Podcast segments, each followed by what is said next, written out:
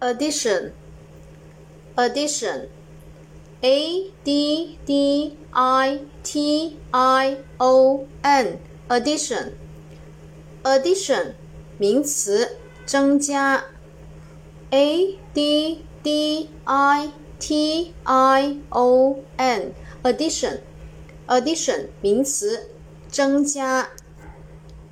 复数形式直接在 addition 后面加一个 s 给它就可以了。下面我们重点来说一下这个单词的记忆方法。